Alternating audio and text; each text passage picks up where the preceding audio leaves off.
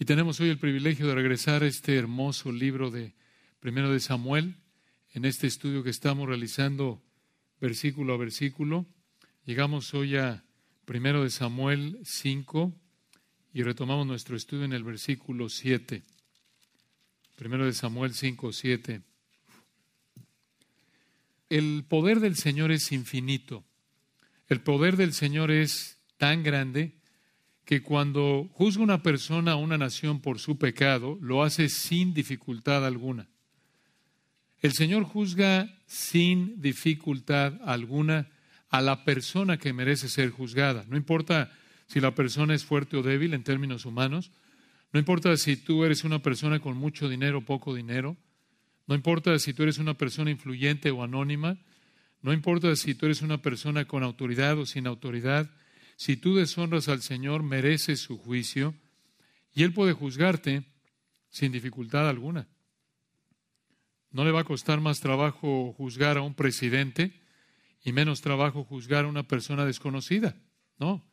Su poder infinito hace que aplique su juicio sin dificultad alguna en toda persona que merece su juicio. Y eso es lo que vemos en el texto que planeamos estudiar el día de hoy, aquí, si el Señor quiere, en primero de Samuel. Recordarán que la semana pasada llegamos a primero de Samuel 5, 6, y recuerden que este estudio de tres partes, de primero de Samuel 4, 5 y 6, prácticamente llegando hasta el 7, 2, lo hemos dividido en tres partes. Hoy llegamos a la tercera y última parte, que es el plan. Hemos explicado que estamos estudiando tres tragedias relacionadas al arca que te enseñan el juicio del rey.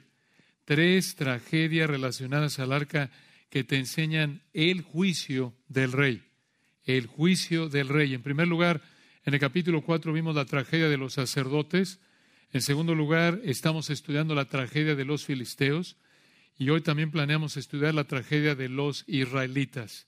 La tragedia de los sacerdotes, filisteos e israelitas. Continuamos hoy con la segunda y si el Señor quiere, como ya lo dijimos, terminamos hoy con la tercera. Observen entonces de regreso ahí en 1 de Samuel 5 la tragedia de los filisteos.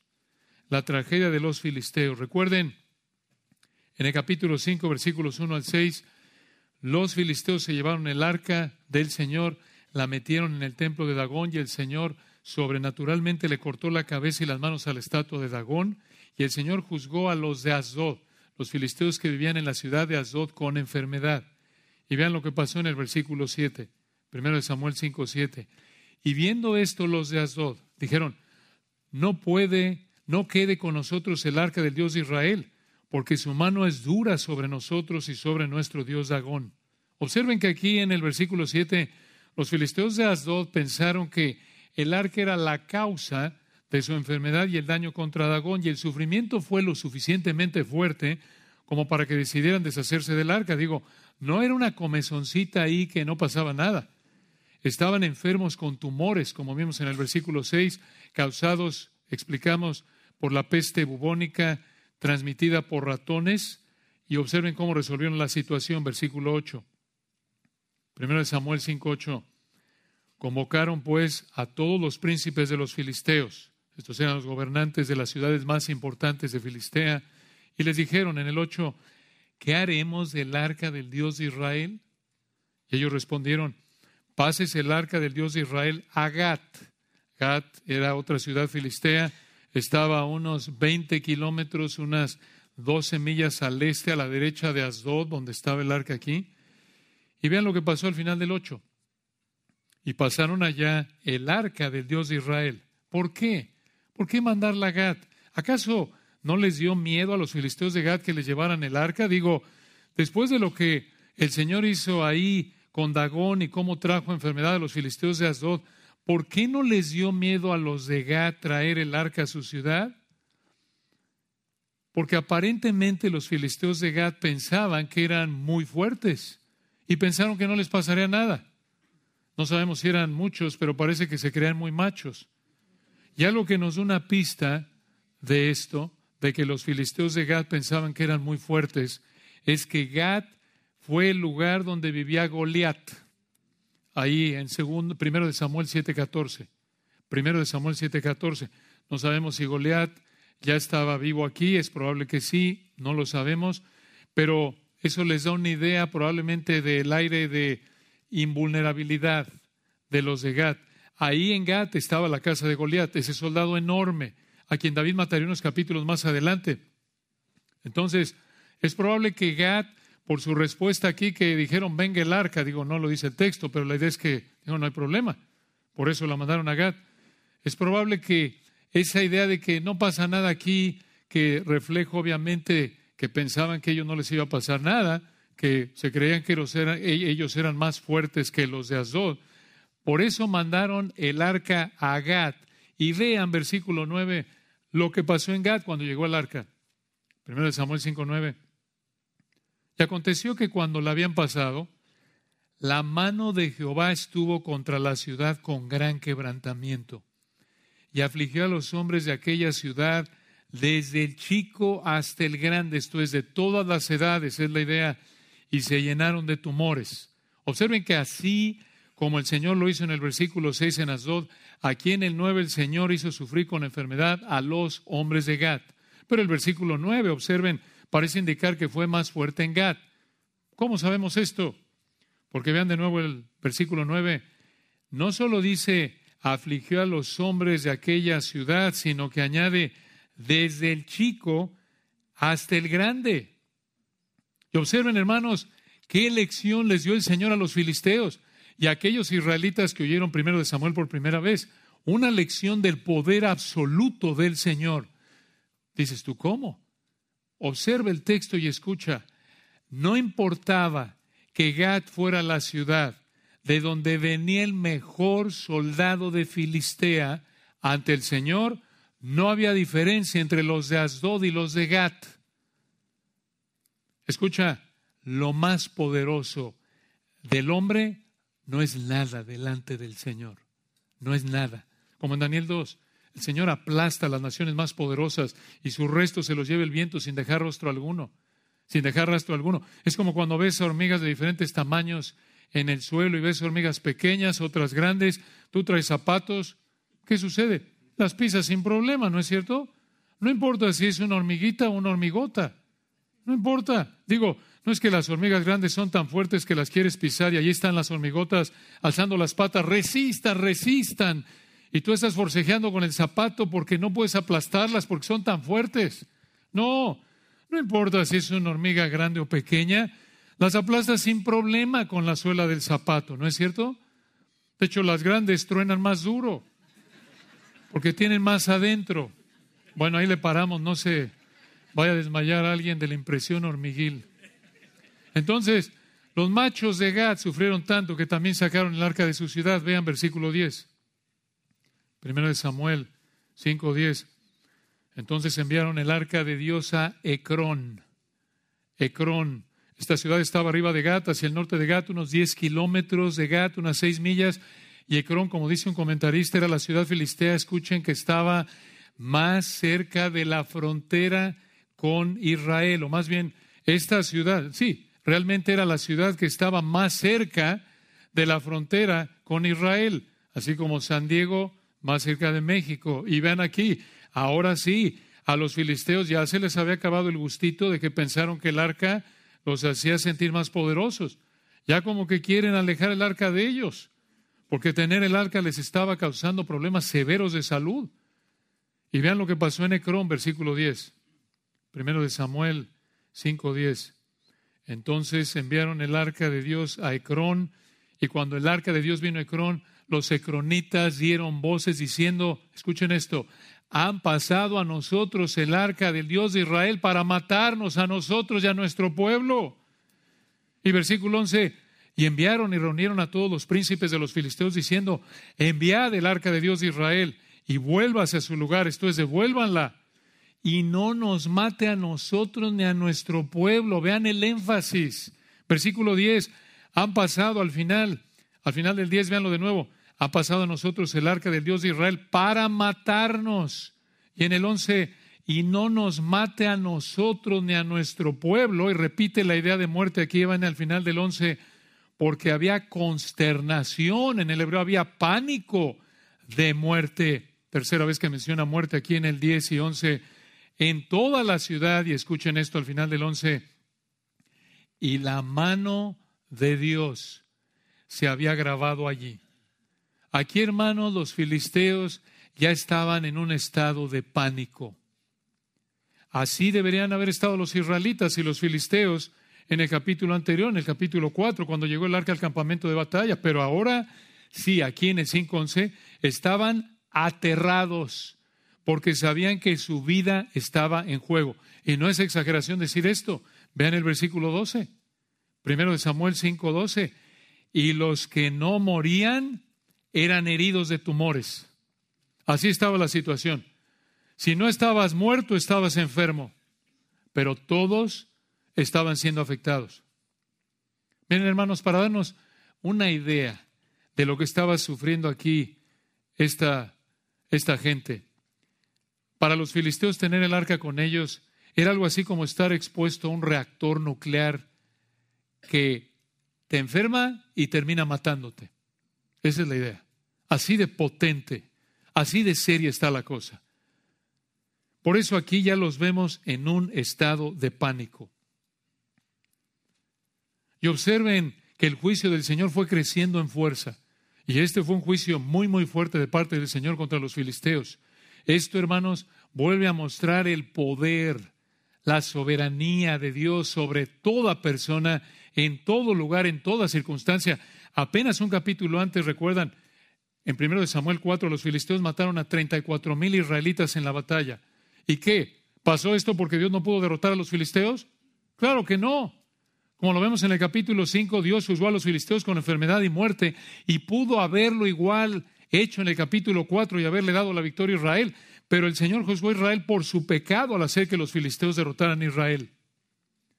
Y vean, hermanos, la gravedad de la situación de los filisteos. Y esto lo vemos al final del versículo 12. Primero de Samuel 5:12.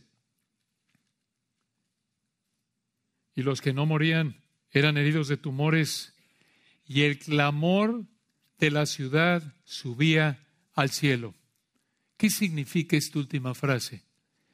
Que le habían pedido a Yahweh, al Dios de los israelitas, al Dios del cielo y de la tierra, que los librara.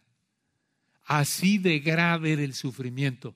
El sufrimiento de los filisteos era tal aquí que aparentemente ellos hicieron lo mismo que los hombres que estaban con Jonás ahí en el barco en Jonás 1.14. Aunque eran idólatras estos filisteos, reconocieron que Yahweh, el Dios de Israel, estaba trayéndoles este sufrimiento y le pidieron que les quitara este sufrimiento. Y observen que no le pidieron ayuda a su Dios Dagón. Si Dagón ya estaba sin manos y sin cabeza, la estatua. Pero ven ustedes, hermanos, a qué grado ha llegado el sufrimiento de los filisteos que ya están clamando al Señor, al Dios de Israel. No a Dagón, no a sus dioses. Vean qué manera del Señor de llevar a sus rodillas estos blasfemos. Y observen que aunque no se convirtieron, aquí vemos cómo pagaron caro por haber deshonrado al Señor. Y por favor, hermanos, vean el poder del Señor él puede llevarnos a nuestras rodillas en sufrimiento cuando quiera, donde quiera, de la manera que Él quiera, sin importar quiénes seamos, sin importar qué tan fuertes o poderosos nos creamos.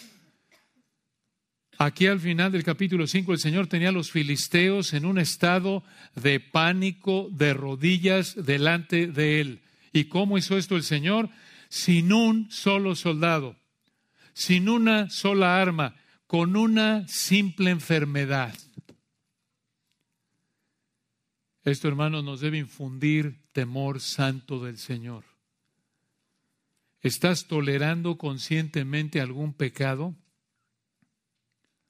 Él puede llevarte a tus rodillas en dolor en un instante. Que esto nos motive a arrepentirnos, pedirle misericordia y perdón para evitar que como hijos de Dios, como cristianos, nos ponga de rodillas por disciplina debido a nuestro pecado. Entonces en este gran texto vemos tres tragedias relacionadas al arca que te enseñan el juicio del rey.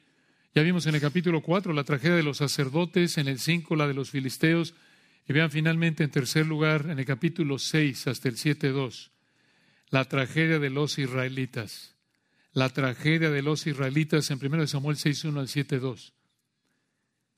Vean esto, hermanos, esto, esto se vuelve más intenso, hermanos, hasta llegar a su cumbre al final del capítulo 6. Véanlo, 6.1. Estuvo el arca de Jehová en la tierra de los filisteos siete meses. En hebreo, esa frase en la tierra de los filisteos, del 6.1, véanla ahí, en la tierra de los filisteos, se usa en dos lugares más. En 1 de Samuel 27, 7 y 27, 11. 1 de Samuel 27, 7 y 27, 11. Y se usa ahí en 1 de Samuel 27, 7 y 11 en referencia a David. Y al comparar el uso de estas frases, como dijo un comentarista, vemos que David y al arca les pasaron cosas parecidas. Escuchen, David y el arca simbolizaban el poder y el reinado del Señor sobre Israel. David y el arca fueron tratados mal por Israel, el arca tratada como amuleto y David como enemigo del Estado, ¿recuerdan? Y lo veremos si el Señor quiere más adelante cuando Saúl y sus soldados lo persiguieron. David y el arca estuvieron en territorio filisteo un tiempo. David y el arca fueron devueltos a Israel y fueron honrados en Jerusalén. Y David y el arca, escuchen esto, fueron usados por Dios para que Israel derrotara a sus enemigos. ¿Cómo dices tú? Pero si aquí, ¿quién está derrotado? Los israelitas están derrotados. ¿Cómo que el Señor usó el arca para derrotar a los filisteos, sus enemigos? Sí. Esta última comparación es importante. Escuchen, esto es asombroso. No porque estoy sacando aquí un conejo del sombrero inventando cosas. Esto está en el texto. Es cuestión de observar el texto. Escuchen, esto es fascinante y esto nos recuerda la riqueza de la palabra de Dios. Escuchen con atención. Dios usó el pecado de Israel en 1 Samuel 4, que llevó a que el arca terminara con los filisteos. Y al haber hecho esto, teniendo los filisteos el arca con ellos, Dios usó el arca para derrotar a los filisteos mediante estos juicios. Por esto los filisteos estaban aterrados del arca y querían deshacerse del arca. Y el Señor había derrotado a los filisteos, escuchen otra vez, sin un soldado israelita.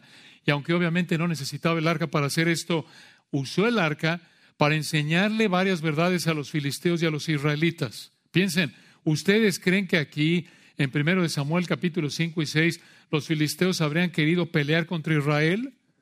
Por supuesto que no. Estaban aterrados del Dios de Israel estaban llenos de enfermos, de muertos, estaban, estaban en un estado de pánico y al mismo tiempo Israel fue juzgado por el Señor, recuerdan, con muerte en la derrota del capítulo 4, recuerdan, con 34 mil muertos, la muerte de Lee, sus hijos Ovni Finés, de su nuera, y al mismo tiempo, escuchen, el Señor les quitó el privilegio a los israelitas de tener acceso al arca porque estaba aquí en manos de los filisteos y por eso escuchen, Israel no podía cumplir con lo que el Señor mandó en su palabra para adorarlo. Necesitaban el arca para adorarlo. Recuerden, una vez al año, Levítico 16, el día de la expiación, entraba el sumo sacerdote al lugar santísimo y salpicaba ahí la sangre del sacrificio sobre la tapa del arca. Pero aquí no lo pueden hacer. Claro, no les importaba. Estaban entregados al pecado, como lo estamos viendo una y otra vez en esta sección. Pero el Señor les quitó el privilegio de adorarle al quitarles el arca.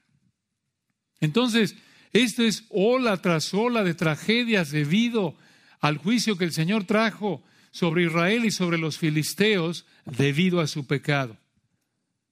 Pero escuchen esto, en una situación tan trágica como esta, el Señor cumplió con todos estos propósitos. Humillar a los filisteos, derrotar a los filisteos, disciplinar a Israel, quitarle a Israel el privilegio de adorarlo como juicio por su pecado. Vean esto, hermanos, solo el rey de reyes puede hacer esto. Para hacer esto en una situación tan trágica, alarmante como esta, cumplir todos estos propósitos, ¿quién puede hacer esto? Para hacer esto tienes que ser el rey de reyes que tiene control y sabiduría perfectos y esta realidad nos debe motivar a confiar en Él. Porque vemos esto a primera vista y decimos, no, hombre, está de cabeza. Está de cabeza el Señor, la el arca por allá, los filisteos muertos, acá Israel, y este es un desastre, hermanos. Pero el Señor está cumpliendo a detalle su plan eterno aquí en cada situación que está pasando aquí. El Señor usa un acontecimiento como este para cumplir varios propósitos, como el que con una bola de boliche tira todos los bolos. Así es el Señor, en todo momento, en todo lugar, en toda situación, en tu vida, en la vida de todo ser humano. Aunque a primera vista digas, aquí ya se, ya olvidó, ya nos olvidó Dios.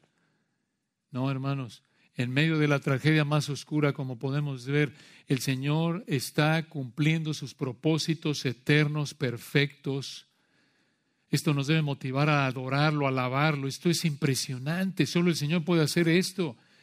Y aquí entonces en 1 Samuel 6.1, el arca del Señor estuvo siete meses en la tierra de los filisteos. ¿Por qué? ¿Por qué siete meses?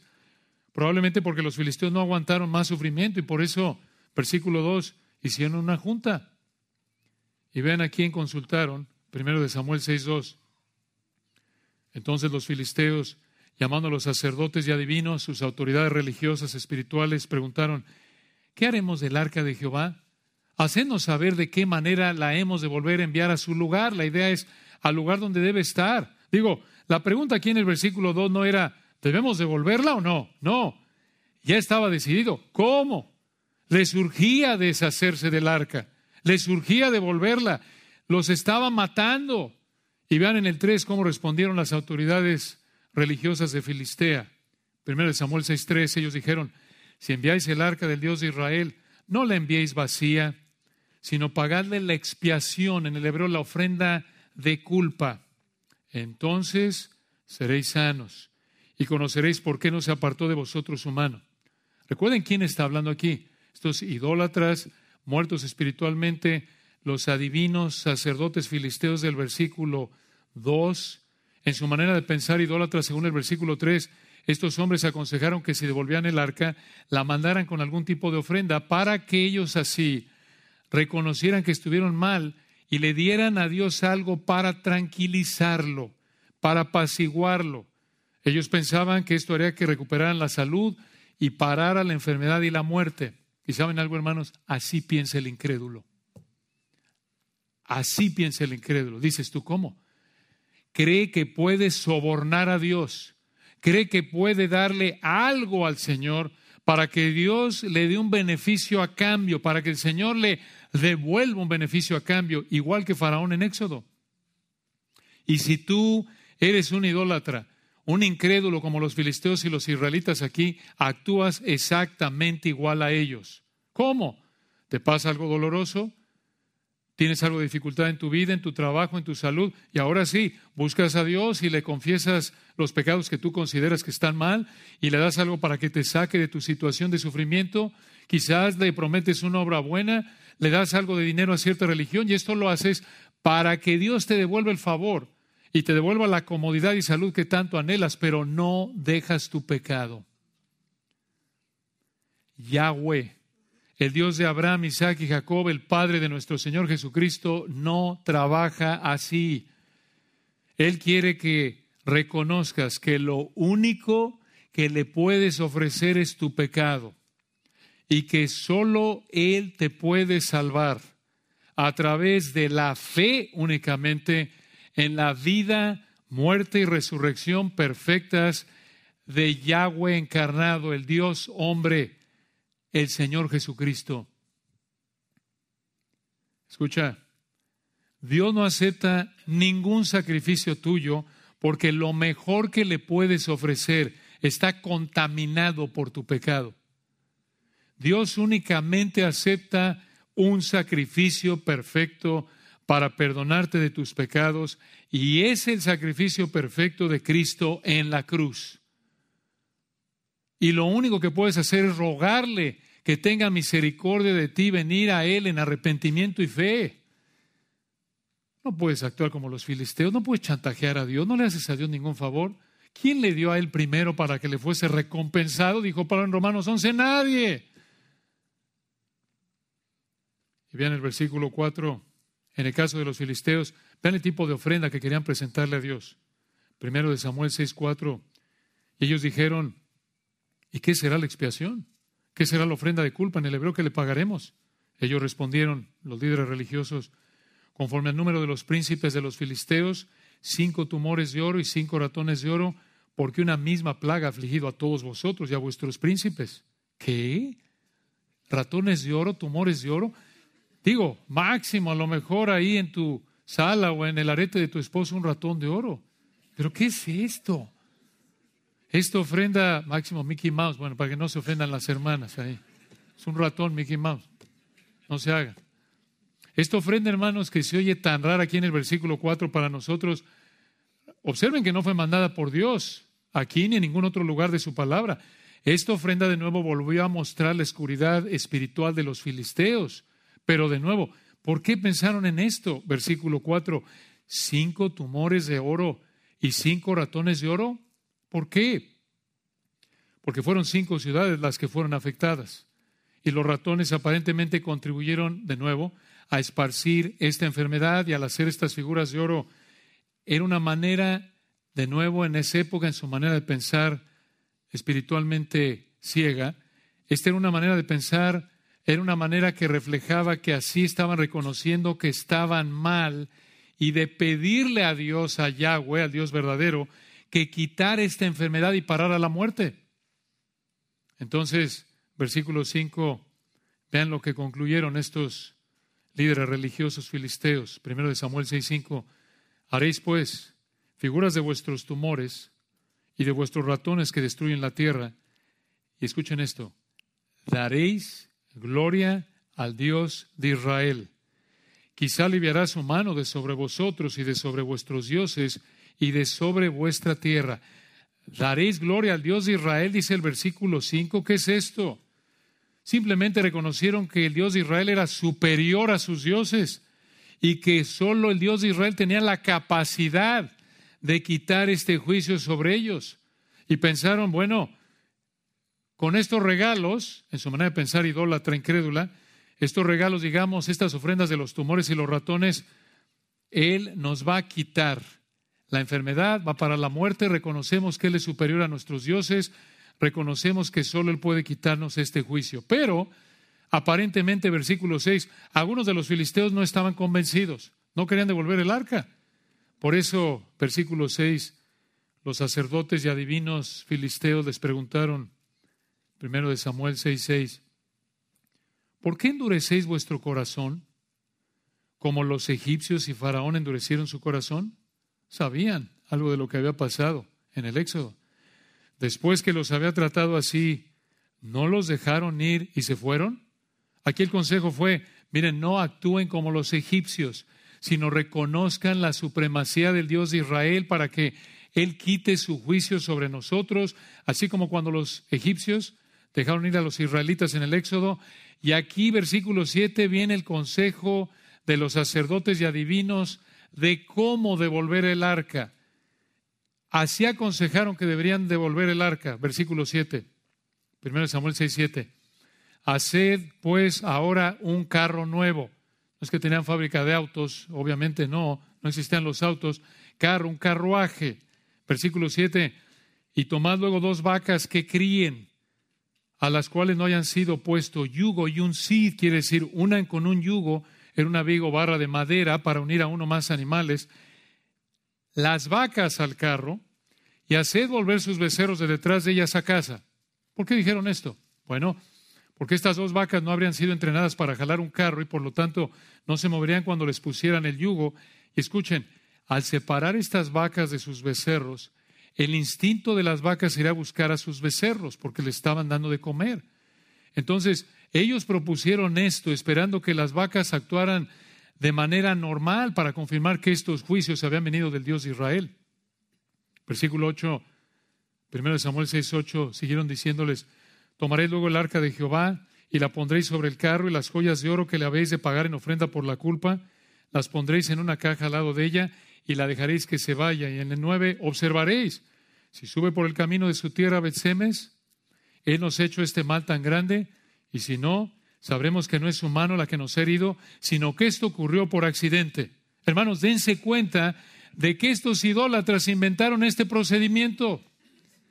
Y versículo 10, 1 Samuel 6:10, y aquellos hombres lo hicieron así, tomando dos vacas que criaban, las uncieron al carro y encerraron en casa sus becerros. Y en el 11, luego pusieron el arca de Jehová sobre el carro y la caja con los ratones de oro y las figuras de sus tumores. Y en el 12, las vacas se encaminaron por el camino de Betsemes. Betsemes era una ciudad de levitas que estaba unos 25 kilómetros, unas 15 millas al oeste, a la izquierda de Jerusalén. Y hacia allá fueron las vacas, y vean el 12, continúa, primero de Samuel 6, 12, las vacas se encaminaron por el camino de Betsemes y seguían camino recto, andando y bramando sin apartarse ni a la derecha ni a la izquierda, y los príncipes de los filisteos fueron tras ellas hasta el límite de Betsemes. Ahora observen que aunque los filisteos estuvieron mal en su manera de investigar si Dios les había mandado estos juicios, Dios providencialmente hizo que las vacas se fueran en dirección a Betsemes y de esta manera les mostró que Él era la causa de su sufrimiento. ¿Por qué es esto importante? Recuerden, esta es la idea, la verdad central de los capítulos 4, 5 y 6 hasta el 7, 2 de 1 de Samuel. Así volvió a mostrarles que Él reina Yahweh reina, nuestro Dios reina. Les mostró, Él reina sobre toda nación, sobre toda persona, todo detalle, toda circunstancia, todo Dios. Falso. Porque solo hay un solo Dios vivo y verdadero, Yahweh. Y vean lo que pasó en Betsemes, versículo 13. 1 Samuel 6:13. Y los de Betsemes segaban el trigo en el valle, esto habría sido en junio, y alzando los ojos vieron el arca y se regocijaron cuando la vieron. ¿Por qué? ¿Por qué estaban tan contentos? Porque Betsemes era una ciudad de levitas, levitas, como ya dijimos, pero especialmente escuchen, de levitas de la familia de Cuat. Y si recuerdan, hace dos semanas explicamos que Dios asignó a la familia de los cuatitas, los hijos de Cuat, la responsabilidad de encargarse del arca, como dice Números capítulo 4. Aquí volvemos a ver de nuevo, hermanos, la providencia. Qué casualidad, dices, que no, hermanos, el Señor está guiando cada detalle hasta lo más minúsculo en cómo hizo que estas vacas fueran en esa dirección, a esa ciudad, de manera opuesta a su instinto con el que Dios las creó. Esto es Dios. Aquí está el Señor operando. Él hizo que el arca regresara a este lugar donde estaba el grupo de levitas que él había escogido para encargarse del arca. Por eso estaban tan contentos. Pero la felicidad les duró poco, tristemente. Vean lo que pasó. Versículo 14. Primero de Samuel 6:14. Y el carro vino al campo de Josué de Betsemes y paró allí donde había una gran piedra. Y ellos cortaron la madera del carro y ofrecieron las vacas en holocausto. Recuerden, en el holocausto, en estas ofrendas, se mataba y quemaba totalmente al animal, dedicándolo al final del 14 a Jehová. Aún dijeron, hombre, qué bien, ya están bien, ya se reformaron. Ya hicieron un sacrificio al Señor. Podríamos pensar que estuvo bien que hicieran esto, pero hermanos, esto fue una violación de lo que Dios mandó para los holocaustos. ¿Saben por qué? Porque en Levítico 1.3, Levítico 1.3, Dios mandó que solo los animales machos de cierto tipo fueran ofrecidos en holocausto. Esta era una vaca, era una hembra, no un macho. Tenían que ser animales físicamente sin ningún defecto, ni ciego, ni cojo, ni nada, porque eso representaba la perfección del sacrificio al cual apuntaban siglos después al Cordero sin mancha que quita el pecado del mundo. Y aquí pudo haber venido la vaca ahí con la pata cojeando y la pusieron ahí. Pero el punto es que no deberían haber ofrecido esto. Dios no mandó, versículo 14, que fueran vacas, sino machos de cierto tipo. Y esto nos vuelve a mostrar lo mal que estaba Israel en esa época. Que estos levitas, piensen en esto, que estos levitas a los que Dios escogió para encargarse del arca, violaran algo tan elemental en la adoración a Dios como esto. Y versículo 15 no termina su deshonra al Señor ahí. 1 Samuel 6:15. Y los levitas bajaron el arca de Jehová y la caja que estaba junto a ella, en la cual estaban las joyas de oro, y las pusieron sobre aquella gran piedra. Y los hombres de Betseme sacrificaron holocaustos y dedicaron sacrificios a Jehová en aquel día. En el 16, cuando vieron esto los cinco príncipes de los filisteos, volvieron a Ecrón el mismo día. Probablemente dijeron, ay, se acabó, ya. Pero en el 17, escuchen, estos fueron los tumores de oro que pagaron los filisteos en expiación, de nuevo en ofrenda de culpa en el hebreo, a Jehová. Por Asdod, uno. Por Gaza, uno, son dos. Por Ascalón, uno, van tres. Por Gat, uno, van cuatro. Por Ecrón, uno, cinco. Cinco.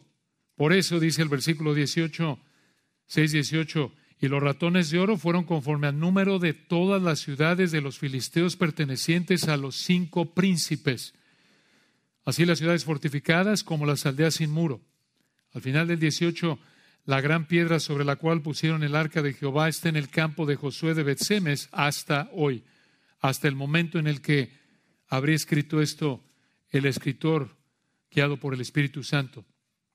Pero hermanos, de todas las tragedias de estos tres capítulos, aquí viene la más fuerte en términos de deshonra al Señor y juicio. Dice esto, hay más fuerte. Hay más fuerte que capítulo 4, que murió el sumo sacerdote, sus dos hijos y su nuera, con 34 mil filisteos, 34 mil israelitas. Hay más fuerte que en el capítulo 5 se enfermaron todos estos filisteos y murieron tantos. ¿Hay algo más fuerte? Sí. Versículo 19.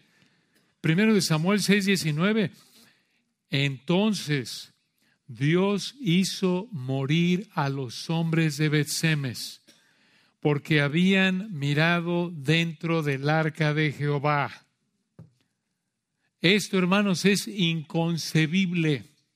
Esta es una blasfemia extrema, indescriptible. Recuerden, hermanos, que solo un hombre, una vez al año, de todos los millones de israelitas que vivieron, por ejemplo, en la época de Moisés, dos millones aproximadamente, podía entrar una vez al año y ver el arca en el día de la expiación. Moisés la vio, tuvo un lugar privilegiado, un Moisés. Y luego el sumo sacerdote, Aarón habría sido. Y luego la, la instrucción fue para el sumo sacerdote que habría sido un descendiente de Aarón. Y luego los hijos de Aarón únicamente eran los que podían ver el arca para envolverla, recuerdan, con tres capas, para que vinieran los de Cuat y la levantaran números cuatro por las varas. Nadie podía ver el arca, mucho menos lo que había dentro del arca. Esto fue una osadía del más alto nivel y peor aún porque fue cometida por levitas, los que habrían tenido el mayor grado de responsabilidad en el cuidado, el respeto, en el manejo del arca. Y es importante que recordemos esto para que al leer lo que viene en el versículo 19 no digamos, ay, qué fuerte fue Dios. ¿Por qué les pegó más fuerte a los israelitas que a los filisteos? Ya sabemos por qué. Lo acabamos de explicar. Entonces vean lo que pasó, versículo 19. Entonces Dios hizo morir a los hombres de Betsemes porque habían mirado dentro del arca de Jehová. Hizo morir del pueblo a cincuenta mil setenta hombres. Y lloró el pueblo porque Jehová lo había herido con tan gran mortandad. 50 mil 70. Hermanos, recuerden, estos eran levitas, los que Dios había dado el privilegio de gracia, de cuidar del arca. Ellos deberían haber sabido que jamás, jamás el Señor permitió que nadie viera lo que había dentro del arca.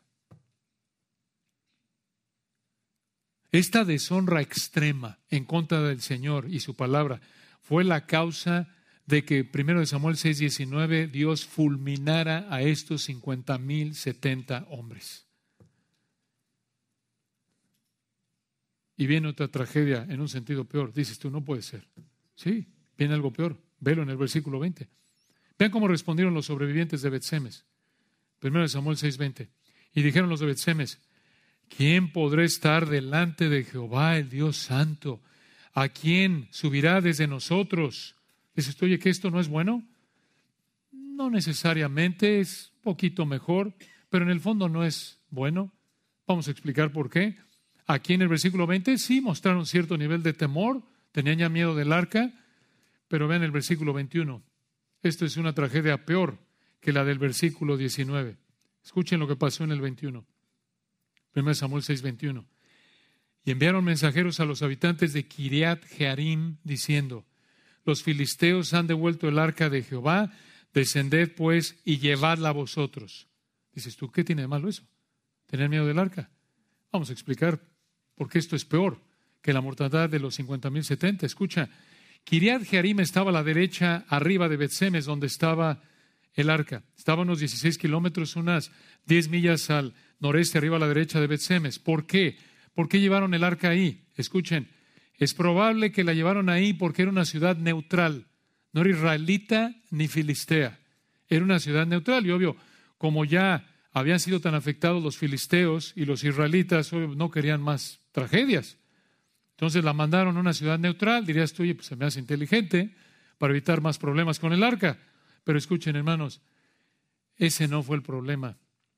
Miren, fue alarmante que Dios matara a 50 mil 70 hombres, pero fue más alarmante que los sobrevivientes del versículo 20 y 21 no buscaron al Señor. No buscaron al Señor humillados en arrepentimiento por haberlo deshonrado. Simplemente quisieron deshacerse del arca. Simplemente lloraron por el juicio de Dios y quisieron deshacerse del arca y punto. ¿Quién hizo lo mismo un capítulo antes? Los filisteos. Hicieron exactamente lo mismo que los filisteos. Esto muestra lo mal de nuevo que estaba Israel en su vida espiritual. Estaban pensando y actuando en un estado de incredulidad e idolatría igual que los filisteos. ¿Se dan cuenta? Esto es más alarmante que los 50.000, 70 muertos, más los 34.000 que murieron en 1 Samuel 4. Terrible. Siguen aferrados a su pecado. Lo que ellos quieren es nada más quitarse el problema de la incomodidad que traía el arca. Ah, bueno, nos mata, pues quítala de aquí. En lugar de, Señor, perdónanos. Merecemos esto. Confesamos nuestro pecado. Hemos pecado contra ti, ten misericordia de nosotros. Concédenos el privilegio de volverte a adorar, de restaurar la adoración, de manejar el arca como debe ser manejada para tu gloria. No, hermano, no vemos nada de eso. Estos son unos impíos, igual que los filisteos. Eso es lo peor. Eso es lo más triste. Eso es lo más repugnante, lo más doloroso en este relato que el Espíritu Santo está mostrando, obvio no porque el Espíritu Santo hizo algo mal, pero lo más doloroso es ver cómo el Espíritu Santo aquí está mostrando la profundidad de la oscuridad espiritual de Israel. No son mejores que los filisteos, incluso en un sentido son peores. Porque los filisteos ni siquiera se atrevieron a quitarle la tapa larga para ver qué había dentro. Y estos sí, siendo coatitas, siendo levitas. Y vean lo que pasó en el 7.1, cómo termina este texto tan fuerte. Primero Samuel 7.1. Vinieron los de Kiriat Jearim y llevaron el arca de Jehová y la pusieron en casa de Abinadab, situada en el collado, y santificaron a Eleazar su hijo para que guardase el arca de Jehová. ¿Otra vez algún arrepentimiento? No, no. Es probable que Aminadab fuera un descendiente de Aarón y por eso guardaron el arca en su casa y él la cuidado, pero no sabemos. Simplemente lo que están haciendo es aparentemente tomar medidas de precaución para que Dios ya no siguiera matando gente por deshonrarlo en el manejo del arca. Digo, como si fuera un perro rabioso el Señor. Es una blasfemia. Encierran al león porque nos está matando. ¿Qué? ¿Se dan cuenta, hermanos, de la blasfemia, la gravedad del pecado de Israel? y la gracia y misericordia de Dios que debería haberlos en términos de lo que merecían, los pudo haber matado a todos por su osadía, por su impenitencia. ¿Por qué no mandaron el arca a donde estaba antes en el capítulo 4? Quizás porque los filisteos destruyeron el lugar donde estaba el arca. Recuerdan, hubo una guerra ahí en el capítulo 4, pero no sabemos. Y vean cómo concluye este pasaje 7.2. Primero de Samuel 7.2. Desde el día que llegó el arca a Kiriat Jearim pasaron muchos días, 20 años. 20 años. Sí, ahí estuvo hasta que David la sacó 20 años después, en segundo de Samuel capítulo 6. ¿Qué pasó a lo largo de estos 20 años? A lo largo de estos 20 años Israel estuvo apartado del Señor. Como lo vemos ahí en el 7.3, véanlo que lo veremos en nuestro próximo estudio, si Dios quiere. 7.3, habló Samuel a toda la casa de Israel diciendo, si de todo vuestro corazón os volvéis a Jehová, quitad los dioses ajenos y astarot de entre vosotros y preparad vuestro corazón a Jehová. Bueno, allá veo. ¿Ya ven por qué vivían como vivían? Estaban entregados a los ídolos. Entregados a los ídolos. A lo largo de estos 20 años, entonces Israel estuvo apartado del Señor y recuerden que en el capítulo 4, 5 y 6 falta alguien. Alguien que no hemos visto desde el 3. ¿Quién? Samuel. ¿Dónde está Samuel? Por lo que vemos aquí en el resto del capítulo 7, parece que durante estos 20 años Samuel creció, porque en el capítulo 3 era un jovencito prácticamente. Y el Señor mantuvo el arca ahí Aquí, como lo vemos en el 7, 1 y 2, en Kiriat Jearim, aparentemente mientras usaba Samuel para llevar al arrepentimiento a Israel. Dices tú, ¿por qué dices eso? Porque vemos una pista de esto al final del versículo 2 y luego el resto del capítulo 7 lo confirma. Vean el final del versículo 2. Y toda la casa de Israel lamentaba en pos de Jehová. Esto significa que se lamentaban por no tener la presencia de Dios entre ellos, representada por el arca. Esta última frase del versículo 2 describe algo de tristeza por su pecado al final de esos años que lleva al resto del capítulo 7. Pero hermanos, este es un pasaje fuerte, fuerte. Es trágico por un lado, pero consolador por otro. ¿Cómo? Es trágico porque vemos la muerte y el sufrimiento causados por el pecado y lo que es más trágico que eso es ver la falta de arrepentimiento de los filisteos y peor aún, como ya lo dijimos, la falta de arrepentimiento en los israelitas. A pesar de que tenían acceso a las escrituras, lo cual no tenían acceso los filisteos, y los vemos incluso actuando con una peor irreverencia al Señor que los filisteos, a pesar de que el Señor los juzgó debido a su pecado. Eso es trágico. ¿Estás viviendo tú como ellos? ¿Estás buscando alivio del juicio del Señor mientras que al mismo tiempo vives aferrándote al pecado? Si estás en esa situación es urgente que te arrepientas y creas en Cristo para salvación de inmediato. De lo contrario, si Dios te quita la vida en esa condición, te va a dar el tormento eterno que tu pecado merece. Pero este pasaje, como ya lo dijimos, también es consolador. Aquí vemos, hermanos, que incluso en las situaciones de más pecado, de más tragedia, de más oscuridad espiritual, el Señor reina. Y reina con poder infinito. Como siempre, Él es incambiable. Él no cambia, Él siempre está reinando con el mismo nivel de autoridad el mismo nivel de poder, poder infinito, el mismo nivel de sabiduría, sabiduría infinita, y de esta manera está cumpliendo varios propósitos a la vez de manera perfecta en todo momento, sin estorbo alguno, sin alteración alguna de su plan eterno, sin ser salpicado, por así decirlo, por el pecado. Esto nos debe consolar, nos debe motivar a adorarlo. Oremos para terminar. De nuevo, Padre, quedamos boquiabiertos en temor reverente, reconociendo, como dice tu palabra, que solo tú eres Jehová, solo tú eres Yahweh. Nuestro Dios está en los cielos, todo lo que quiso ha hecho en los cielos, en la tierra. Bendecimos tu nombre, tú eres el soberano, sabio. Gracias por este texto hermoso que nos fortalece, nos motiva a adorarte, nos confronta, nos humilla. Oramos, Padre, porque si alguno de nosotros está aferrándose a algún pecado de manera consciente y pretendiendo, pretendiendo agradarte para evitar alguna dificultad, que nos lleves al arrepentimiento. Que recordemos que sin problema ni dificultad alguna puedes llevar a sus rodillas en sufrimiento de disciplina cualquier cristiano. Y también oramos, Padre, por aquellos que están viviendo como estilo de vida como filisteos, como israelitas en este texto. Te rogamos que les hagas entender que no pueden ellos sobornarte, no pueden mantenerse como estilo de vida acariciando, disfrutando su pecado y solo volverse a ti cuando enfrentan dificultades para que les devuelvas la comodidad que tanto anhelan para seguir pecando.